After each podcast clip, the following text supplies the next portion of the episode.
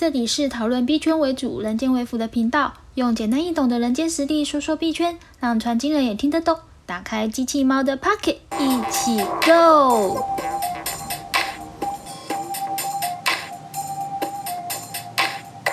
嗨，大家好，我是机器猫，欢迎回到我频道。今天在开始之前呢，我想先说一声谢谢，谢谢懂力给我的人，非常感谢你们。然后也看到你们跟我交流的内容，其中有一位网友他是 Summer，他说他很喜欢这个第十四集的内容，也谢谢我跟你的分享。那我也很谢谢你跟我回馈，然后再还有一些其他的人，我也很谢谢你们。但是我想要跟大家提醒一下，就是说，因为我要发那个限量的感谢小卡 NFT，那。我希望说，大家就是在后面的有懂内的人，可以把你们的那个呃加密货币的钱包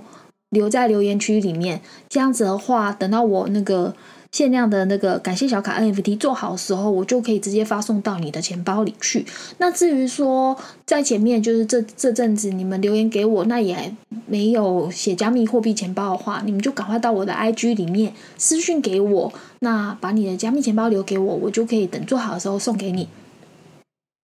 好，那接下来呢，我们就开始今天的正式内容。今天其实想要跟大家来聊一聊啦，就是有关于。交易品格这个字，那我知道说这个这个字可能在可能你们如果去 Google 的话不太容易看得到，因为其实在整个市面上，一般在讲投资这件事情的时候，都是讲技术分析啊、投资心理、投资心态跟交易策略这几个比较偏向于一般投资者在用的内容。但是交易品格这个东西，其实它是存在，只是说在我们这个比较世俗的。交易的这个频道里，就一般的这个大部分大众的知道的东西里面比较少，因为对于一般大众的投资交易来讲，交易品格其实不是那么的重要，但是反倒是对于。机构的操盘手，或者是基金经理人等等，就是属于法人操盘手。就是你等于是你所操作的部位不是自己的钱，而是别人的钱的时候，这个交易品格就是非常重要。那我为什么今天会去提到这件事情呢？是因为啊，嗯。最近其实币圈发生了蛮多事情的，然后我就我真的是有感而发啦，所以说我会想要特别来讲交易品格这个东西。那我知道说，在我的频道里面，其实是有一些币圈自媒体工作者以及币圈的代单者嘛，在听的内容。然后，呃，我很想要在这一集里面跟你们。讲一下，讲一些事情这样子。最近人间呢，因为年底嘛，台湾年底要选市长了，对不对？然后最近那个就是有候选人，市长的候选人被爆出说有论文抄袭的疑虑。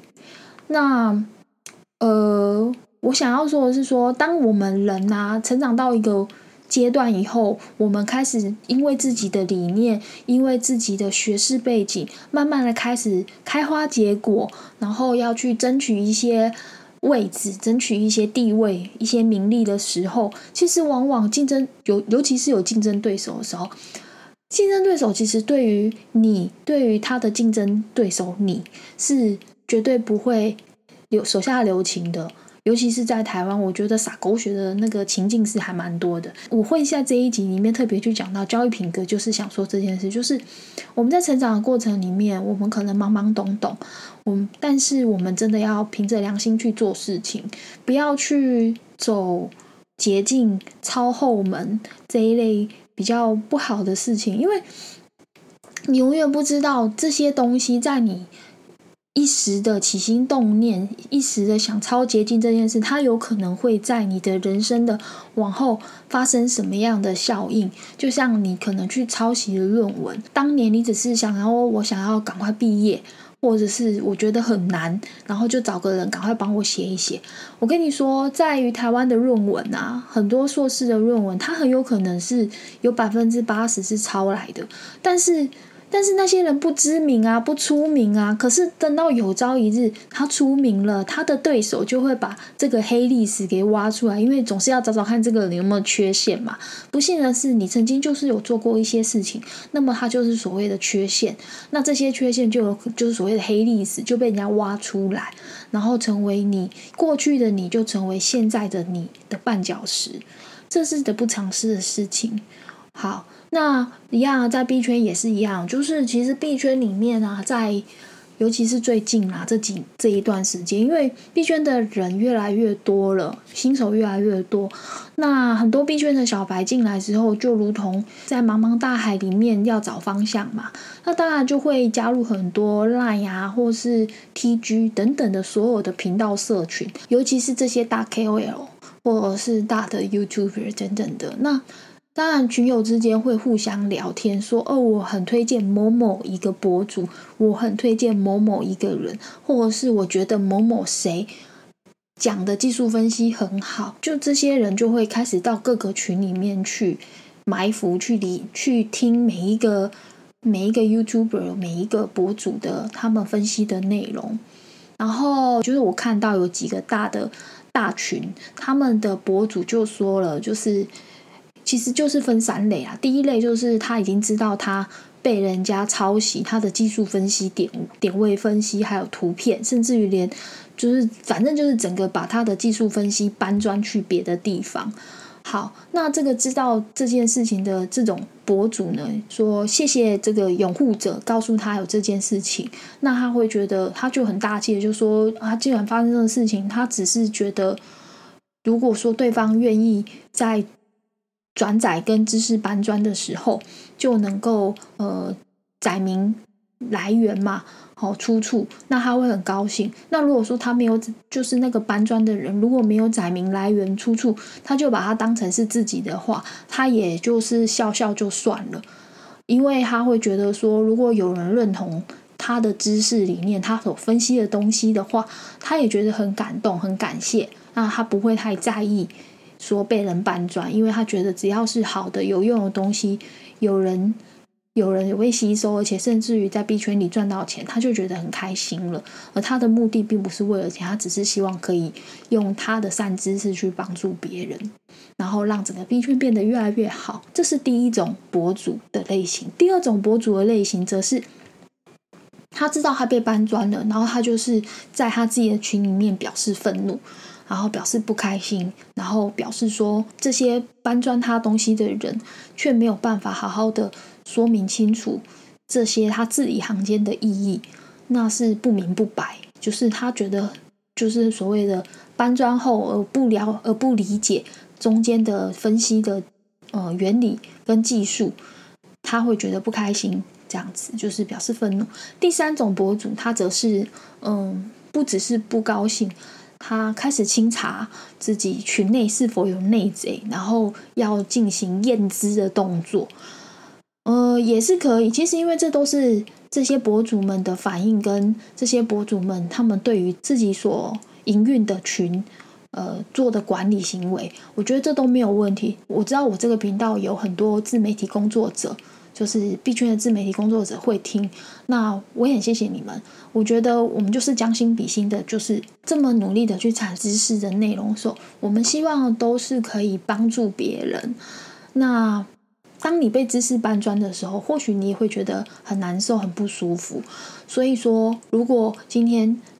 就是大家，就是整个币圈，大家就互相了。就是你在知识搬砖的时候，你要记得写下你的出处来源。我觉得这个出处来源是对别人的一种尊重，也是对自己的尊重。再来就是，也是报以感激的心情，因为别人的就是其他人给你的知识，让你学习到了，这是你生命跟知识投资里的养分。所以说，去载明别人。的出处就是载明你怎么把这个文章搬过来的出处，我觉得这是一份感谢，好吗？好，那再来我就要再讲一个比较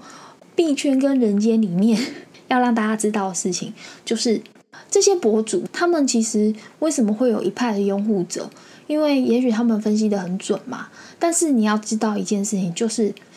技术分析的时候，他们就是通常都会在他们自己群里面放那个推广交易嘛。那主要目的就是用来做反佣的，然后，嗯，反观人间其实也有这种东西，就是所谓的推广交易嘛。但是那个推广交易嘛，并不是像币圈一样，就是直接几个号嘛，而是那些是你的，就是因为币推广交易嘛，重点就是你如果写下去了没有用，重点是你有交易嘛。你有交易的话，你就会有所谓的手续费佣金的退佣嘛。那在人间的话，这些手续费退佣这件事情是营业员的收入，就是什么证券营业收入。然后他，如果你们有在做股票，你就会知道，你下单之后，然后会有返佣，那么那个返佣的那个一些层数，就是从营业员身上割下来的肉给你，就退还给你的肉。那在币圈也是一样，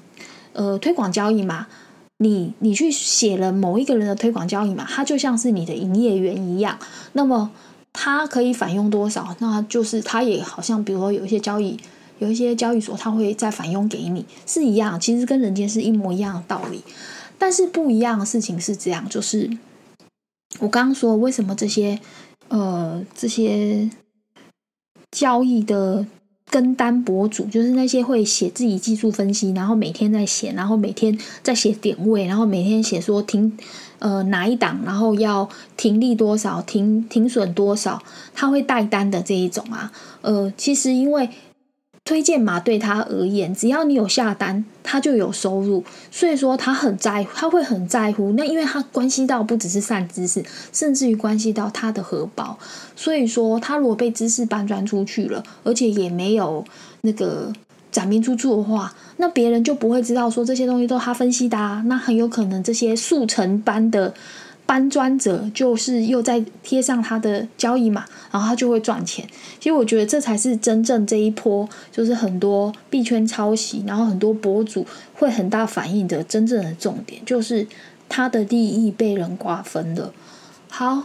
那我只能点到这里，后面多的我就不说了。那我要换过来说，就是今天你们我们大家。就是可能都是有写别人的推荐码嘛，对不对？所以我们在做交易的时候啊，就是当然那个被写交易码的那个人就会有收到返佣，对不对？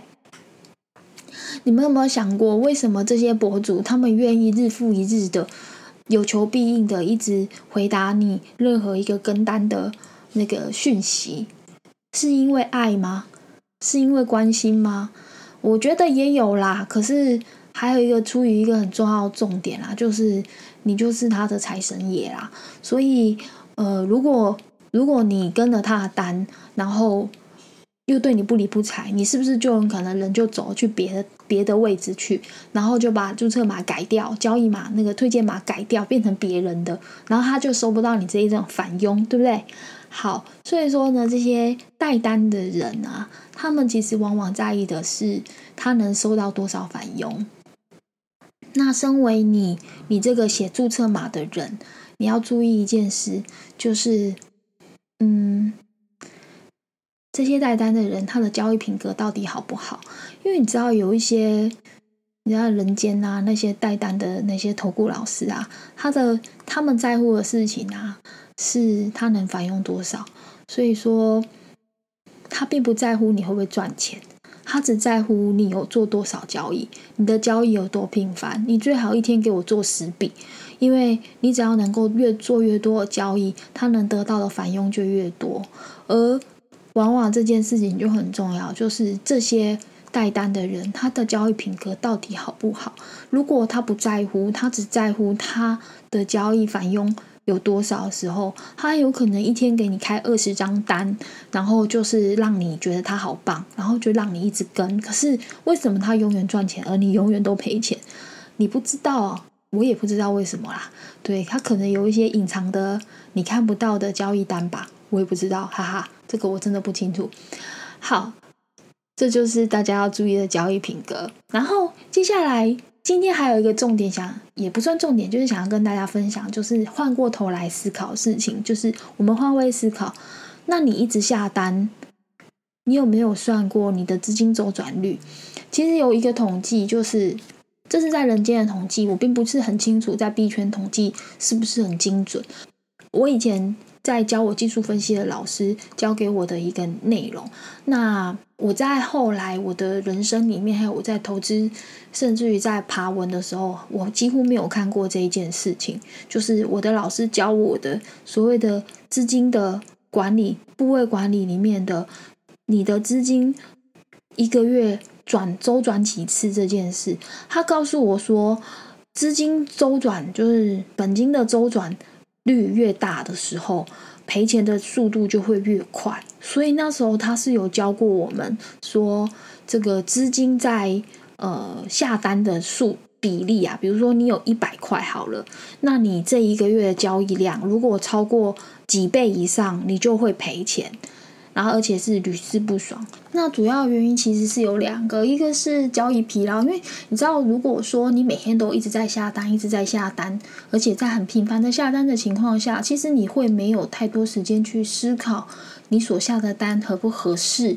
合不合宜。然后再加上你总是会在，因为你知道交易就是这样，你有可能会看错，你有可能会做错，然后。你就会心理承受一些压力，一直在呃纠结当中，所以这就是所谓的交易疲劳。如果你下单下的很频繁的话，这就很容易发生。第二个是有关于资金控管，因为我们刚刚说的就是，如果你嗯本来就是这样交易，就是会有可能下错单的时候，然后。也不一定是下错单，但是你就是会有在这个决胜点，就是说我该不该再加码，我该不该摊平，或者是我应该要止损，像这样的一个过程。那如果说呃交易纪律不够好的人，在这个所谓的交易频繁的时候，就更容易发生资金控管有问题，因为他很有可能会超过他的百分比，尤其是如果他曾经有凹单成功的经验的人。更容易发生资金控管的问题，所以那时候，嗯，我的技术分析老师就教了我们，就是所谓的，呃，这个所谓的资金的本金的周转率，这个叫我们要严格控管。那至于说在币圈的话，我觉得，呃，我也还在学习这个到底要多少本金的这个周转率是属于胜率比较高的，嗯，这我也还在试，所以我可能没有办法很精准的分享给大家到底要几倍，那也。嗯，欢迎大家可以自己试试看，然后跟我交流，然后告诉我说你自己发现的你的周转率多少是比较呃健康的，然后也是比较让你觉得轻松的，而且在赚钱这件事情上也得到平衡的，好吗？那我们今天的分享就到这里，也谢谢大家。如果有什么想跟我交流的，欢迎留言给我。然后，如果你有懂内的话，也请留下你的多链钱包，让我知道。那在未来 NFT 做好之后，我就可以把它寄给你，这样好吗？谢谢喽，大家，拜拜。